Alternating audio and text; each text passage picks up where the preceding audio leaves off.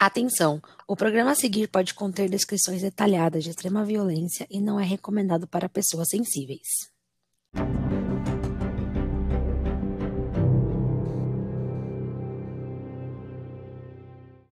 Oi, pessoal, eu sou a Mai. E eu sou a Nath. Sejam bem-vindos ao Clube do Terror. Antes da gente falar qualquer coisa, a gente queria deixar avisado para vocês que, como nós não estamos gravando juntas, a qualidade do som pode não ser das melhores, então perdoem, mas a gente está tentando fazer o melhor possível. Sim. E a gente voltou também para lembrar vocês que na nossa segunda temporada nós vamos estrear o quadro Clube Convida e você pode ser um dos nossos convidados. Para participar, é manda um e-mail para a gente no clubedoterror.pod@gmail.com com seu nome completo e qual caso de crime ou mal assombrado você gostaria de discutir em um episódio aqui no clube. E nós vamos retornar para você com informações de como isso vai funcionar, beleza? É, e não esqueça de colocar lá no título o nome do quadro, que é o Clube Convida. No nosso Instagram a gente vai deixando mais informações aí no decorrer dos dias. Agora verifica se sua porta e sua janela estão bem trancadas e bora começar com o episódio. O momento dela foi uma coisa assim. Que se, se a gente pensar muito, enlouquece. Então é melhor a gente deixar meio superficial quando lê. Eu acho que ela deve ter entrado no. Assim, acho que ela deve ter saído fora do corpo, sabe? Essa é minha, minha esperança até, sabe? Que ela realmente não, não tivesse ali.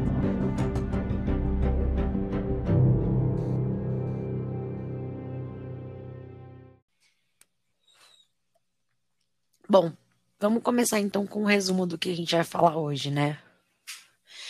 É, o jovem casal Liana Fredenbach, de 16 anos, e Felipe Café, de 19, no dia 1 de novembro de 2003, foram em busca de uma aventura.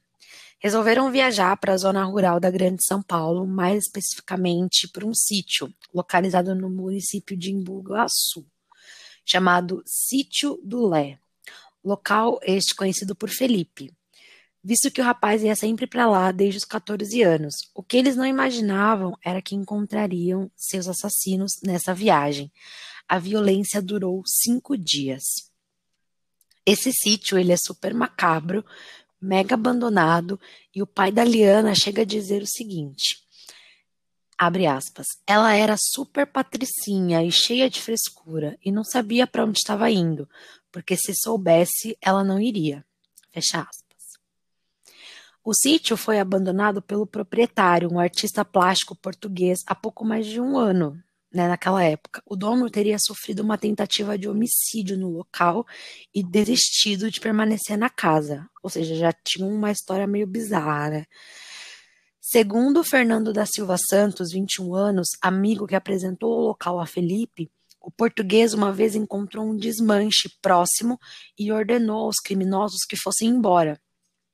Eles então teriam agredido o proprietário do sítio com um facão. Enquanto era mantido pelo proprietário que morava no local desde 1983, o sítio costumava abrigar as barracas dos jovens que iam para acampar.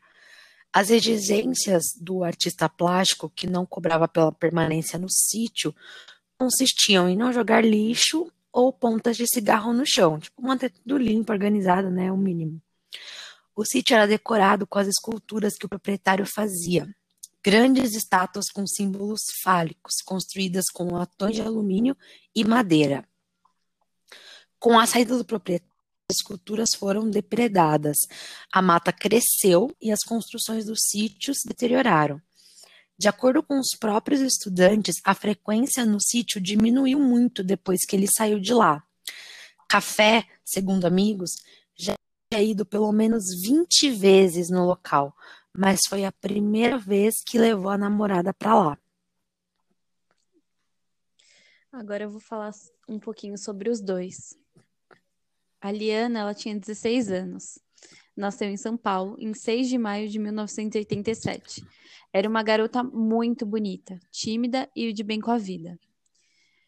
Com medo de repetir o ano, pediu aos pais para trocar de escola em agosto, mudou-se para o Colégio São Luís e optou por estudar à noite. O pai dela falou o seguinte: Abre aspas. Concordei porque ela te... sempre teve outro ritmo e não rendia muito de manhã. Fecha aspas. Explica o pai dela. Durante o dia, ela fazia curso de inglês, passeava com as amigas e frequentava uma academia. Já tinha prestado vestibular para educação física. Adorava rock pesado e vestia-se quase sempre com roupas pretas, braceletes e colares. Já o Felipe, ele nasceu também em São Paulo no dia 1 de julho de 84. Pertencia a uma família de classe média. Faleceu em 2 de novembro de 2003, aos 19 anos. O adolescente que estava no terceiro ano do ensino médio prestaria vestibular para o curso de Direito. Dedicado, brincalhão e extrovertido, Felipe era um jovem alegre e comunicativo, segundo as descrições dos amigos e dos vizinhos dele. Não gostava de brigas e costumava apaziguar os ânimos quando os amigos entravam em discussões. Para os colegas de classe, ele seria incapaz de reagir a um assalto ou agredir alguma pessoa. Um dos amigos dele contou que ele era tipo, muito verdadeiro e não tinha inimigos. Além do sonho de estudar direito, as paixões de Felipe era o futebol, mais precisamente o Corinthians. Torcedor fanático do clube, praticava o esporte quase todos os dias. Os dois eles se conheceram é, no colégio, São Luís, e um dia a Liana falou assim: Eu ainda vou ficar com esse garoto. Ela disse a uma amiga. É, o Felipe ele entrou para o colégio no início de 2003 e a Liana entrou no meio do ano, e eles acabaram se conhecendo. Para simbolizar a, a união, usavam um anel de compromisso na mão direita. O namoro começou em setembro e em outubro eles resolveram fazer a viagem. Nossa. É. Casalzinho jovem, né? Tava tudo, tipo, começo de namoro, aquela coisa. A gente sabe como é. o casal mentiu sobre a viagem para os pais. Liana havia dito que iria para Ilha Bela, litoral de São Paulo, com um grupo de jovens da comunidade israelita. A família de Felipe disse que sabia que o rapaz iria acampar, mas acreditava que ele estaria com amigos. O pai de Liana sempre levava ela para essas viagens, e naquela vez, excepcionalmente, ela disse que não precisava, porque o namorado ia levar ela até onde o ônibus ia sair. O pai de Liana ligou para ela para saber como que estava sendo a viagem, né, no dia seguinte. E ela falou que estava indo tudo bem. E seu pai estranhou, porque perto dela estava muito silencioso. E nessas viagens costuma ter muito barulho, né? Essa ligação foi feita no sábado de manhã, enquanto eles estavam indo para Imbu. E essa foi a última vez que o Ari falou com a filha dele. Olha, amiga, eu já fiz essa viagem com o movimento juvenil que eu participava e eu vou te falar uma coisa que a galera faz barulho dentro do ônibus, viu? Porque imagina um monte de jovens juntos. É uma loucura ah, com total. certeza. Ah, excursão, né? Eu... Qualquer tipo de excursão com um monte de gente adolescente é... só pode eu ser isso. Eu entendo a estranheza dele, eu entendo bastante. É, os namorados teriam passado a madrugada do dia 31 de outubro de 2003 sob o vão livre do MASP, lá na Avenida Paulista, aqui no centro de São Paulo. É, eles teriam ficado no local até às 5 da manhã do dia 1 quando chegaram ao Largo 13 para pegar o ônibus para Embu-Guaçu. Liana e Felipe desembarcaram em Embu por volta das nove da manhã. Na cidade, compraram macarrão instantâneo, água, biscoitos e leite em pó. De lá, pegaram outro ônibus para Santa Rita, um lugarejo perto do sítio abandonado. O motorista da perua, que levava né, para o centro de Embu, até a estrada não esqueceu os olhos azuis, os longos cabelos castanhos claros e a pele muito branca, herança dos antepassados judeus, russos, poloneses e alemães, né, da Liana. O motorista se perguntou o que, que uma garota como aquela, tipo, né, toda patricinha, tênis caro, estava fazendo ali na cidade, que há 50 anos era um pacato vilarejo na roça.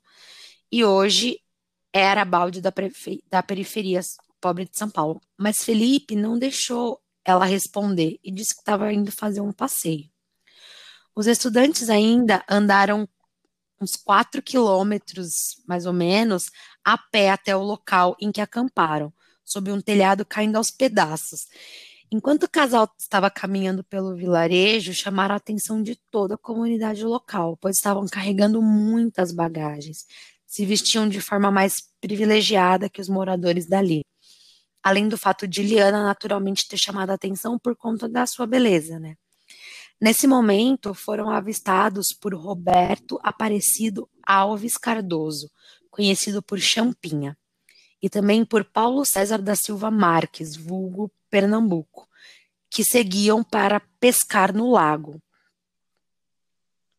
Nossa, nessa época eu me lembro de ter visto o que aconteceu e minha mãe ela sempre falava assim: "Viu como que não é para mentir para os pais? Olha o que aconteceu com essa jovem. Eu não entendia muito bem assim o que tinha acontecido com ela, porque meus pais eles tentavam me proteger desse tipo de notícia, né? Até porque eu tinha 10 uhum. anos, então é, eu comecei a ficar com isso na cabeça. Nossa, o que será que aconteceu com ela, né? Tipo, é, é uma loucura.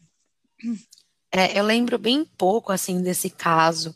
É, eu lembro que foi muito pesado mesmo, mas detalhes reais, assim, né, do que realmente aconteceu só agora, pesquisando para o caso e tudo mais.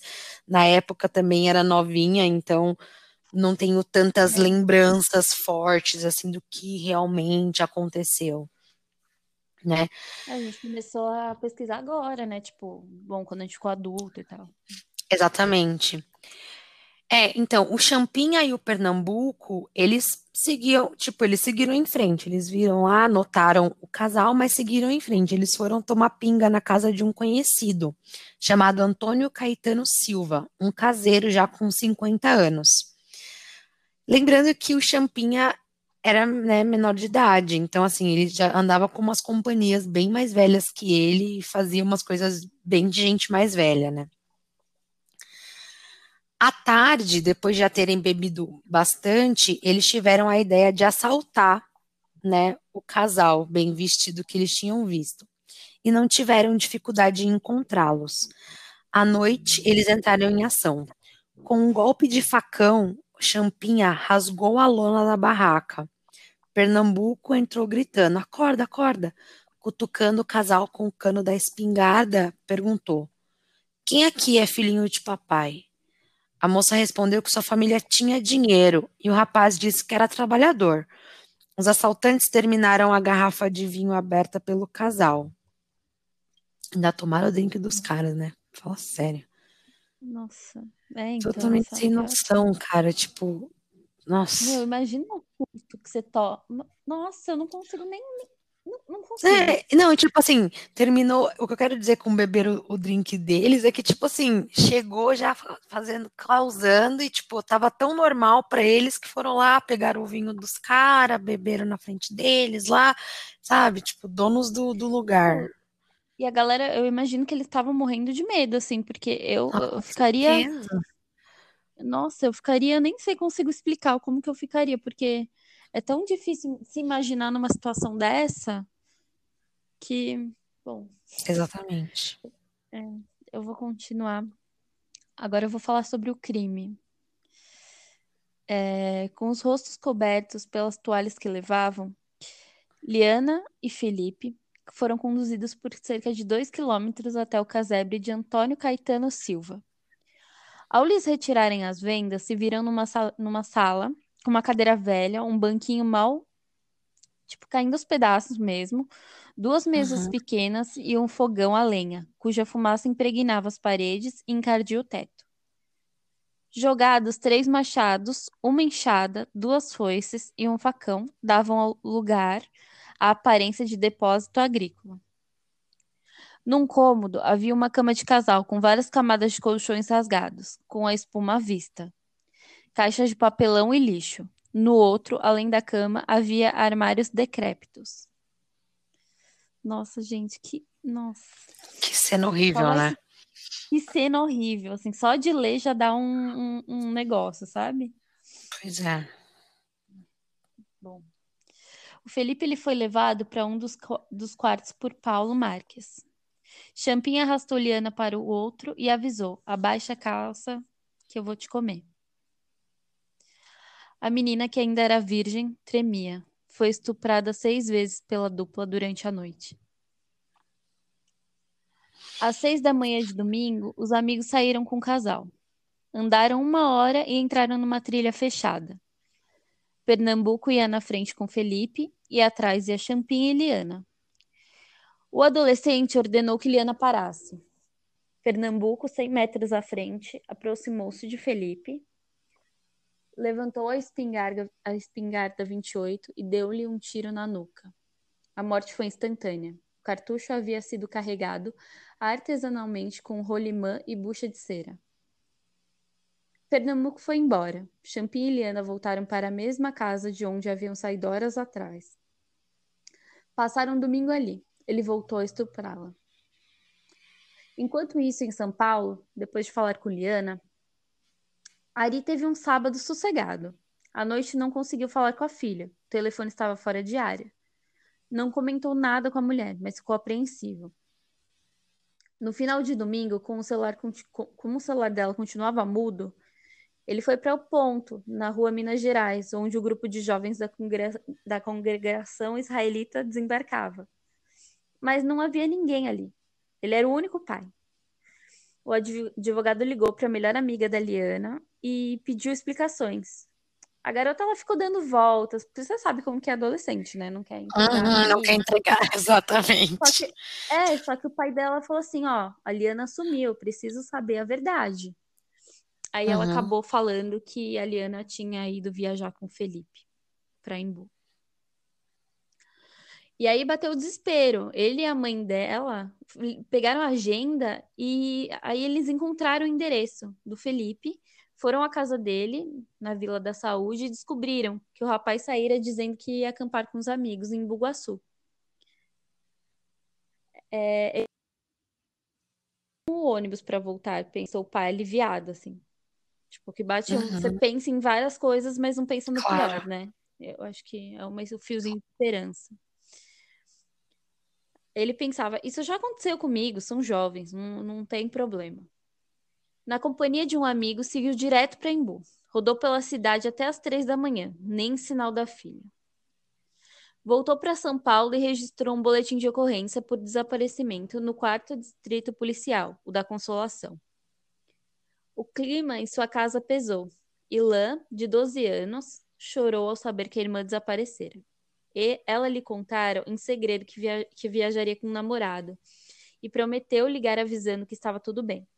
Mas o celular do garoto nunca tocou. O pai dele falou o seguinte: Relaxa, filho, eu teria feito a mesma coisa. Tive um irmão mais velho e tudo que você quer fazer na cidade é ser cúmplice dele. Nossa. Amiga, isso. eu não sabia que o nome dele era Ilan. É igual o nome do seu irmão. É o mesmo nome do irmão. Isso eu não sabia. Às sete da manhã. É, então. Meu, imagina a cabeça desse irmão. Sim, com certeza. Fala sério. Com 12 anos. Uhum. Pesado. Bom, às sete da manhã de segunda-feira, o advogado já estava de volta em Embu. No terminal de ônibus, descobriu o motorista da perua que havia levado a menina clara e de roupas boas. A estrada do Belvedere. Nossa. É o nome do hotel. Do... Que horror! Tá tendo muita coincidência e eu tô ficando com muito medo. Gente. Gente, na hora do almoço, encontrou a barraca debaixo do, do da casa que tava caindo os pedaços lá no sítio do Lé, uhum. rasgada e revirada. Ele reconheceu o chinelo da Liana na porta da barraca, assim, falou: Olha, vamos parar aqui porque vai ter que ter perícia. Então ele já estava. O celular da Liana estava lá, no meio da, dessa bagunça da barraca. Só que a Liana, ela estava a dois quilômetros dali, do barraco de Antônio Caetano Silva, que voltara há pouco. Sentada em um banquinho, de cabeça baixa, nua, ela chorava. Outro amigo se juntou ao grupo, Agnaldo Pires, um alcoólatra barbudo e desgrenhado que vivia de bicos. Champli, Champinha lhe explicou o que passava. Abre aspas. Ele falou o seguinte: é sequestro. O cara ele matou. E essa aqui eu já comi. Ela é gostosa. Pode usar. Pires, de 41 anos, abaixou a calça e atacou a menina. Ele falou o seguinte: Eu não consegui gozar porque estava muito bêbado. Cara, que absurdo. E lá ficaram o dia todo. Liana não falou nada. O Agnaldo Pires chegou a falar assim: Eu nunca ouvi a voz dela. Antônio Caetano Silva fazia, fez comida, café e serviu a todos. Disse que não violou a menina. Champinha e Pires voltaram a agredi-la sexualmente. O Ari, ele moveu mundos para buscar a filha. Pressionou as polícias civil e militar, o governo do estado, emissoras de rádio e televisão. Conseguiu que helicópteros, veículos policiais e equipes de repórteres varressem Bugaçu. Mas um dia se passou e nada. Teve até um empresário que ajudou ele, assim, ofereceu o helicóptero para ele jogar os panfletos com a foto dos dois.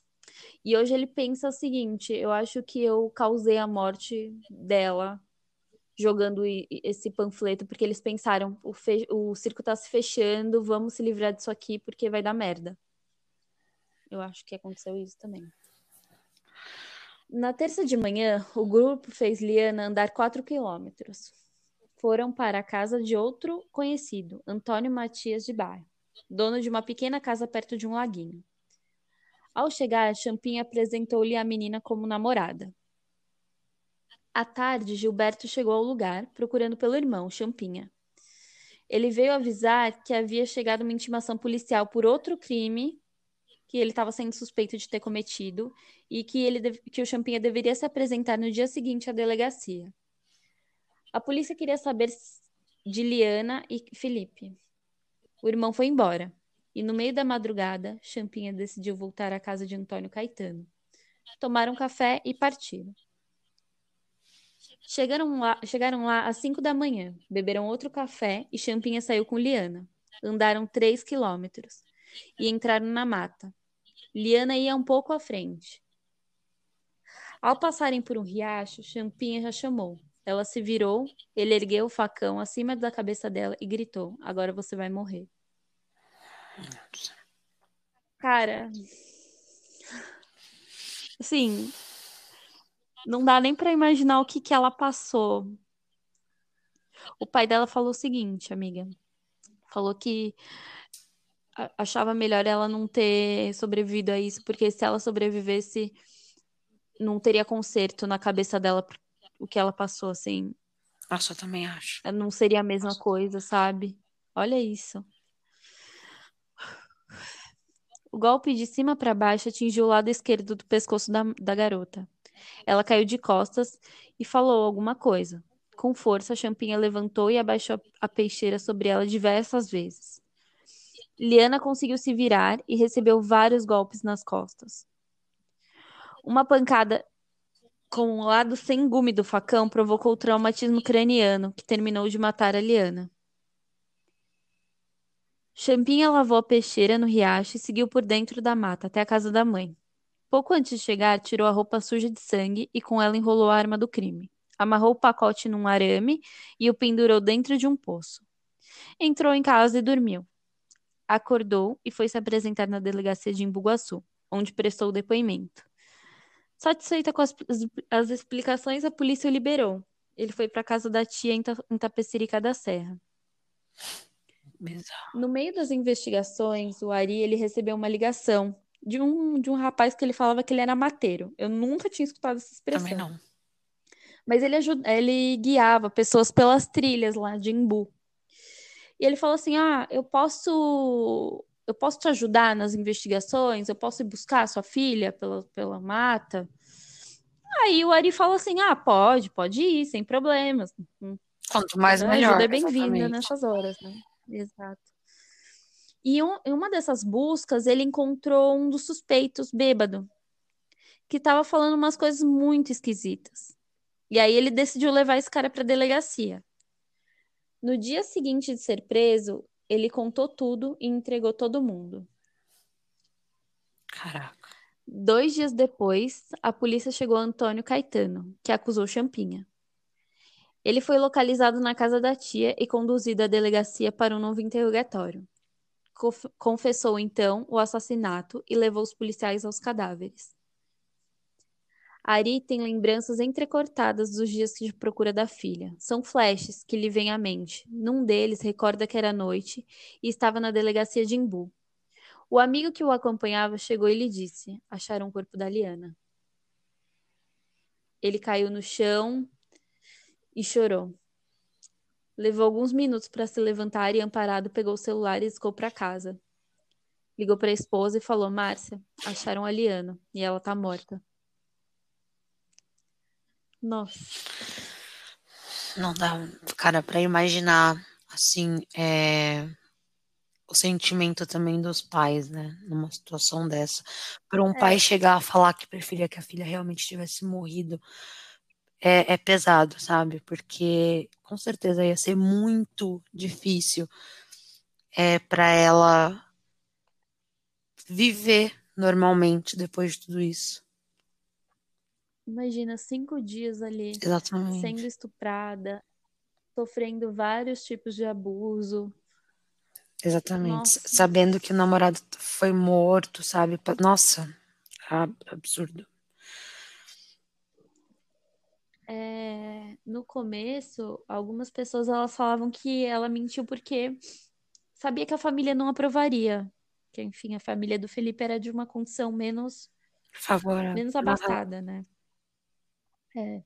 E aí o pai da Liana ele afirma que isso não era verdade, porque eles eram muito amigos, a Liana e o Ari, que ela tinha 16 anos, e eles estavam apenas namorando. Não tinha por que dizer para ela não namorar. Uhum. Outras pessoas acusaram a família do Felipe de sequestro, o que foi pior ainda para a mãe dele escutar. Até hoje ela lembra disso. Ai, gente, só porque o cara tinha menos grana, sabe, do que ela. É ridículo e, de pensar isso. irmãos dele trabalhava na polícia. E aí começaram a falar, ah, mas isso é um sequestro, vocês que planejaram isso, porque ela é muito de uma família muito rica e vocês que estão planejando isso, gente. Fala sério, gente. O rapaz ele foi morto em seguida, sabe? Ele não teve nem Gente, É, exatamente. Ele não. Assim, se... só se foi um sequestro que realmente acabou super mal, né? Porque se fosse planejado pela família, com certeza ele não teria morrido, né? Então não faz o menor sentido. É ridículo. A família ainda tem que ouvir esse tipo de coisa, né? Perder um filho numa situação dessa, ainda tem que ouvir esse tipo de coisa. é. É, em 2006, três dos envolvidos foram julgados pelo Tribunal do Júri e condenados. Antônio Matias foi condenado a seis anos de reclusão e um ano e nove meses e 15 dias de detenção pelos crimes de cárcere privado, favorecimento pessoal e por ter ocultado a arma do crime. Aguinaldo Pires foi condenado a 47 anos e três meses de reclusão pelo estupro de Liana Friedenbach. Antônio Caetano foi condenado a 124 anos de reclusão pelos vários estupros que cometeu contra Liana. Em novembro de 2007, Pernambuco foi levado a júri e condenado a 110 anos e 18 dias de reclusão por ter cometido homicídio qualificado, estupro e cárcere privado. Champinha Eu acho que foi pouco. não, é, assim, é que aqui não tem. É, é- é triste pensar que você fala assim, nossa, cento e não sei quantos anos, mas a pessoa não vai chegar a cumprir, sabe, a prisão, porque isso seria um tipo de prisão perpétua, praticamente, né? Porque ninguém vai viver tantos anos assim. Mas aqui no É, Brasil, tipo, é mesmo. daqui a alguns anos a gente já vê, tipo, ah, bom comportamento, ai, não sei o quê, e, sabe? Outras coisas podem acontecer. Então é muito triste pensar nisso. É, Champinha, por se tratar é, de inimputável pela menoridade na época, né, dos fatos, ele foi direcionado a julgamento pela vara, vara da infância e da juventude e não ao tribunal do júri.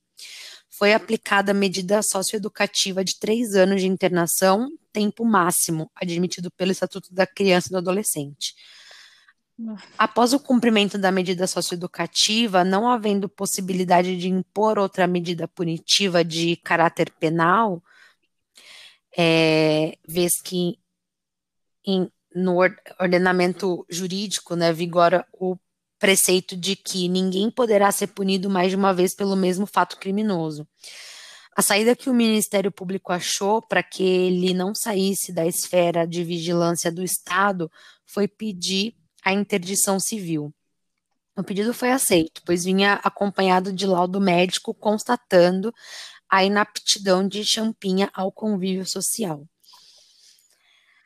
Esse aí, não, isso foi feito uma gambiarra jurídica, né? Exatamente. E do não. Palomba que fala. Tentaram, é, assim, não tinha muito o que ser feito. Não tem o que fazer com ele, sabe? Vamos tentar dar um. Exatamente. Mas, assim, a, a justiça não poderia simplesmente liberar o, a, o cara, né? Tipo, não tem, não, nessa situação não ia ter como.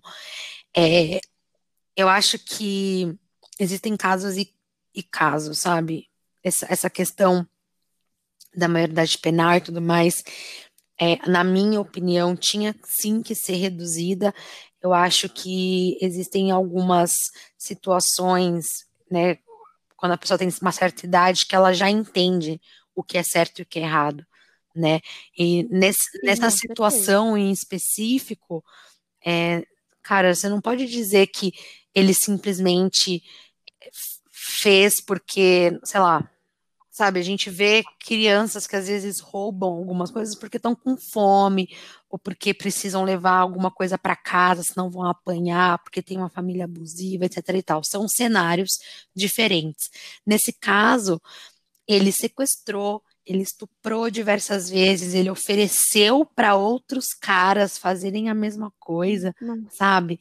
Então, assim, é difícil você pensar que isso saiu da cabeça de uma criança e falar que, ah, só porque ele é criança ou porque ele é adolescente, tá tudo certo, a gente, né, tem que dar essa segunda chance. Eu não acho. É a minha opinião. Eu também não acho.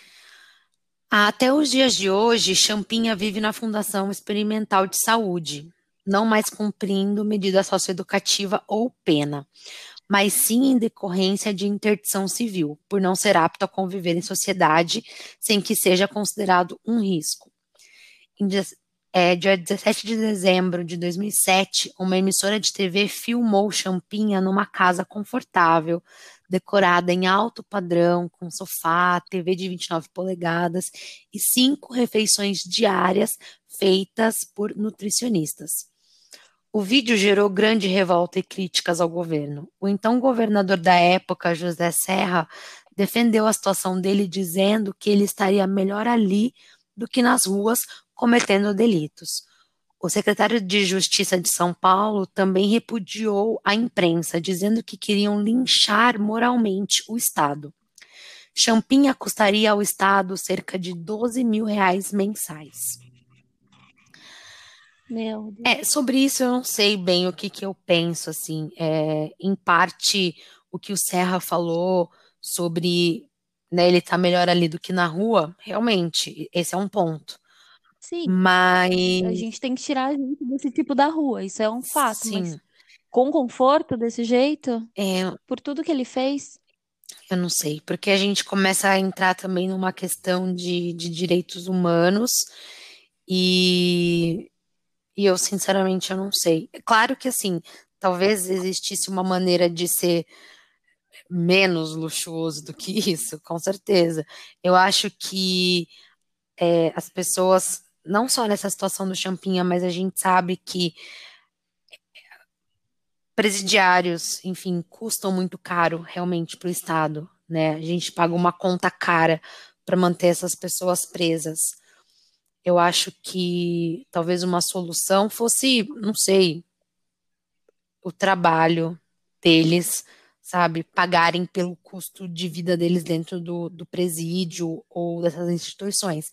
Posso estar falando uma besteira porque eu não sou estudada sobre, né, não estudei nada sobre isso, eu não sei como funciona a fundo, mas também não acho que dá para jogar simplesmente essas pessoas no fundo de um poço e, entendeu? Tipo, e jogar ração de cachorro para eles comerem.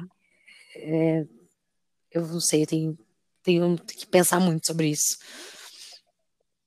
É, mas eu acho que meu- se eu expressar a minha opinião, vai ser uma opinião muito cruel. Então eu prefiro também ficar quieta e me, me recolher.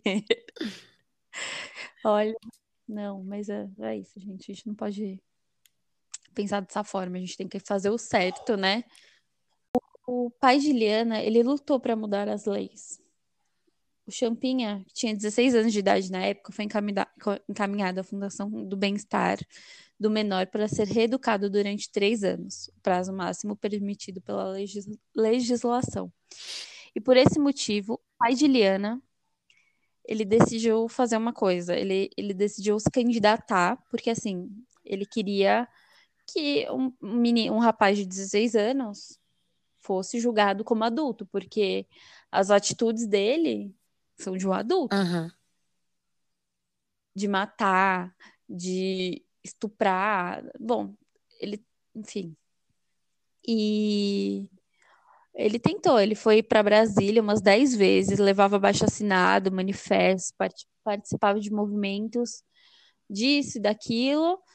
Ele conseguiu apertos de mãos e o papel de coadjuvante em fotos com espécimes da fauna política nacional.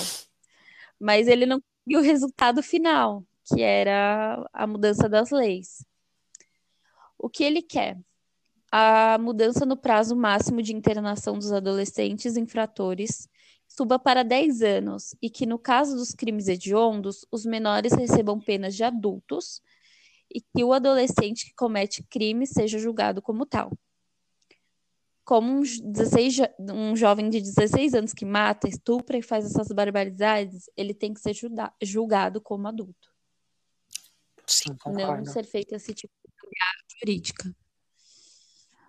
Bom, é, amiga, você quer falar comigo sobre as discussões que da redução da maioridade penal? Claro. É, como a gente já mencionou, o caso da Liana e do Felipe despertou inúmeras discussões sobre a redução ou não da maioridade penal para 16 anos. O que são a favor da redução apontam como argumentos. Indivíduos de 16 anos já têm o pleno discernimento para respon- responder por seus atos, ora se já podem exercer sua cidadania através do voto, de modo que o destino da nação já está sob sua responsabilidade, como não poderiam responder por atos criminosos. Sabendo de sua eventual sanção branda estabelecida pelo ECA para punir o, o cometimento de crimes por menores de idade, os adolescentes sentiriam maior vontade de cometer crimes. Nos países desenvolvidos, a maioridade penal é abaixo de 18 anos. As medidas socioeducativas do ECA são muito brandas. Agora você quer contar pra gente quem, o que são contra a redução apontam como argumentos, amiga? Claro. É, então, beleza, vamos falar aqui o que, que- os argumentos que as pessoas que são contra essa redução, né, geralmente elas falam. É, investir em educação é o remédio para reduzir a criminalidade. Ao invés de investir na construção de presídios para a alocação desses indivíduos, por que não educá-los? O sistema carcerário brasileiro é deficiente e não contribui para a ressocialização do indivíduo, ao contrário, o índice de reincidência é alto. É, só comentar aqui esses dois pontos. É, primeiro, esse- essa questão de investir em educação, é, eu acho que em alguns casos, como a gente falou antes, sim, é possível. Eu acho que para alguns casos bem específicos, sabe? A educação é uma arma poderosa que pode realmente resolver em algumas situações. Não concordo para esse caso. Não acho que educação seja suficiente. Em segundo, esse ponto do sistema carcerário, né, do nosso sistema carcerário ele ser deficiente, também concordo. A gente sabe que a pessoa quando ela sai, né, do da prisão, ela tem essa dificuldade de voltar para a sociedade, de arrumar emprego, enfim, muitos acabam nas ruas, e aí sim, por isso que o índice de reincidência ao crime é alto, porque eles são largados né, aí de volta para a sociedade e não tem apoio das instituições, então as empresas não contratam, enfim, tem tudo isso. Então, ok, terceiro ponto. Contribuiria ainda mais para a crise do sistema carcerário que o país já vive, dada a superlotação dos presídios. Sim, nós temos uma superlotação nos presídios, mas a gente também tem que rever algumas questões, é, enfim, mais a fundo sobre, essa, sobre prisão, né? Esse, esse, como que funciona esse sistema carcerário, acho que tem que ser revisto de ponta a ponta, antes de você pensar é, em abrir mais presídios, enfim. Estudos de psicologia comprovam que a adolescência é fase de transição e maturação, razão pela qual não se pode dizer que um adolescente possui discernimento na mesma proporção que um adulto. Também não concordo com essa afirmação, apesar de ser sim uma fase de transição, uma coisa é você é, fumar maconha, outra coisa é uhum. você abusar sexualmente de uma outra pessoa, né? Eu acho que aí uhum. são pontos totalmente diferentes. E matar de uma forma tão brutal. Exatamente. O outro ponto é: a tendência mundial tem sido estabelecer a maioridade penal em 18 anos. É essa a idade em 61% dos países do mundo. Ah, eu não sei se seguir uma tendência mundial resolve, sabe? Eu acho que cada país tem que estudar melhor é, a sua população, né? E, e a sua necessidade é, de... Exatamente. Para alterar não, não dá para seguir a tendência, né? Enfim. Sim, tem um, um artigo, o artigo 228, expressamente declara a inimputabilidade dos menores de idade. Mas talvez possa mudar, né? Enfim. Majoração das penas prevista no ECA. É, se o ECA ele tem, como eu falei, eu não estudo, eu não estudei a fundo essas questões, mas se as medidas socioeducativas do ECA são consideradas muito brandas, então eu acho também que deveria ser é um outro ponto que deve ser estudado. Eu acho que você não uma coisa não anula a outra, sabe? Uma discussão não anula a outra discussão. Você pode é, diminuir essa maioridade penal para, no caso, 16 anos, mas ainda estudar medidas mais efetivas dentro do ECA, sabe? Uhum. Porque existem sim. casos, como a gente já comentou, que, meu, educação pode sim mudar a vida de alguém, sabe? Para melhor. É, e isso a gente também vê até mesmo dentro dos próprios presídios, quando alguns é, carcerários eles, eles têm acesso à educação e começam a, a, ler mais, enfim, estudar mais e têm essa vontade de melhorar.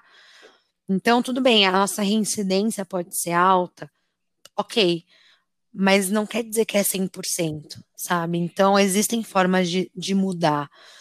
Mas eu acho que é todo um sistema que tem que ser repensado. acho que é por isso que é tão difícil mudar essa questão da maioridade penal. Da mesma forma que é difícil a gente é, fazer, sei lá, liberação de, de aborto, sabe? Existem muitas questões envolvidas que têm que ser estudadas meticulosamente e de uma ponta até a outra, sabe? Sem deixar passar nada.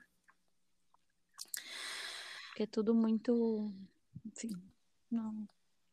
Nossa, eu tô tão, fico tão chocada. Eu não sei se eu sou.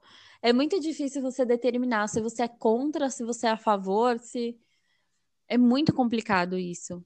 É isso que você falou, tem que ser estudado muito bem para você poder entender e conseguir é, tomar partido de um lado, assim. Mas eu acho que uma pessoa de 16 anos que, fe, que, fa, que fez o que, que ele fez ele tá, ele tem a cabeça de um adulto, ele já sabe o que é certo e errado. Com certeza. Eu, acho, eu não sei, eu acho que eu. É, não, assim, se fosse, que... se fosse falar só desse caso em específico, ou de casos semelhantes a esse, Uhum. Eu super concordo, sabe? Eu acho que. Porque tem casos e casos É. também, tipo, Exatamente. tem tudo Eu isso. não acho que foi Tô uma coisa só. Se ele tivesse, por exemplo, ido até lá só para tentar roubar um dinheiro do casal, não estou dizendo que isso é certo, mas se ele tivesse ido só para roubar um dinheiro do casal, é, aí eu poderia dizer que, poxa, 16 anos, né? Tava andando com essas, com esses caras mais velhos, não sei, talvez uma família desestruturada, o cara tava precisando de dinheiro, ele tava bêbado. A gente poderia arrumar várias é, desculpas para acobertar, entre aspas, né, essa ação dele. Tipo, ah, ele foi lá roubar porque ele tava bem louco. E, mas não, não foi só isso, sabe? Foi muito mais do que isso, foi muito mais cruel, muito mais brutal. Então, é, e assim, foi uma É, coisa que, que durou dias, né? Foi uma coisa que durou vários dias. Então, em nenhum momento ele caiu em si e percebeu que aquilo era errado. Não faz o menor sentido. Exato. Não dá, tipo, ai, nossa, não, tô- o que eu tô fazendo é, vai dar muito ruim, não vai dar certo isso.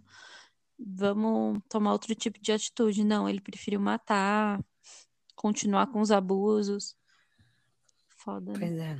Eu super entendo o Ari, né, o pai da Liana, em querer mudar essa lei, porque realmente em muitas situações é, não faz muito sentido, sabe? A gente precisa é, trabalhar também com essas exceções, sabe? Eu acho que pelo menos a lei tinha que ter uma brecha para exceções como essa, para não precisar fazer esse tipo de várias gambiarras é, jurídicas para conseguir manter uma pessoa assim presa, sabe?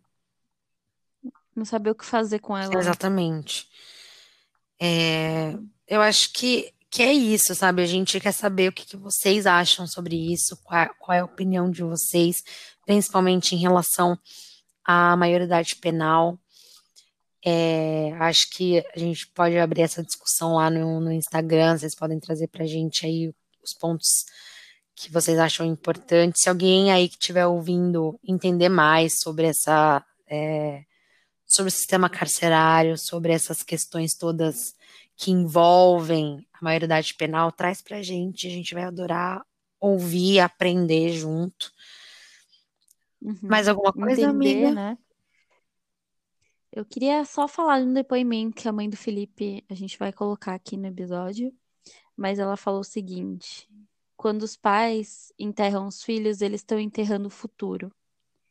E quando os filhos enterram os pais, eles enterram o passado. Que bonito, Nossa, realmente.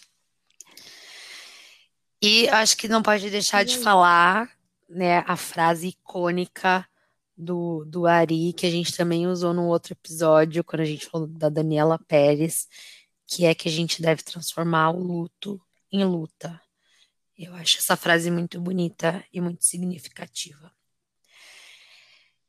E assim, é, é muito a gente difícil. é, e assim com essa frase maravilhosa, com esse pensamento, né, que a gente deve realmente transformar toda essa dor aí, todo esse luto em uma luta significativa e, e tentar tirar coisas boas e trazer é, coisas boas para o mundo. A gente encerra Uhum. e a gente se fala no próximo episódio. Até o próximo episódio.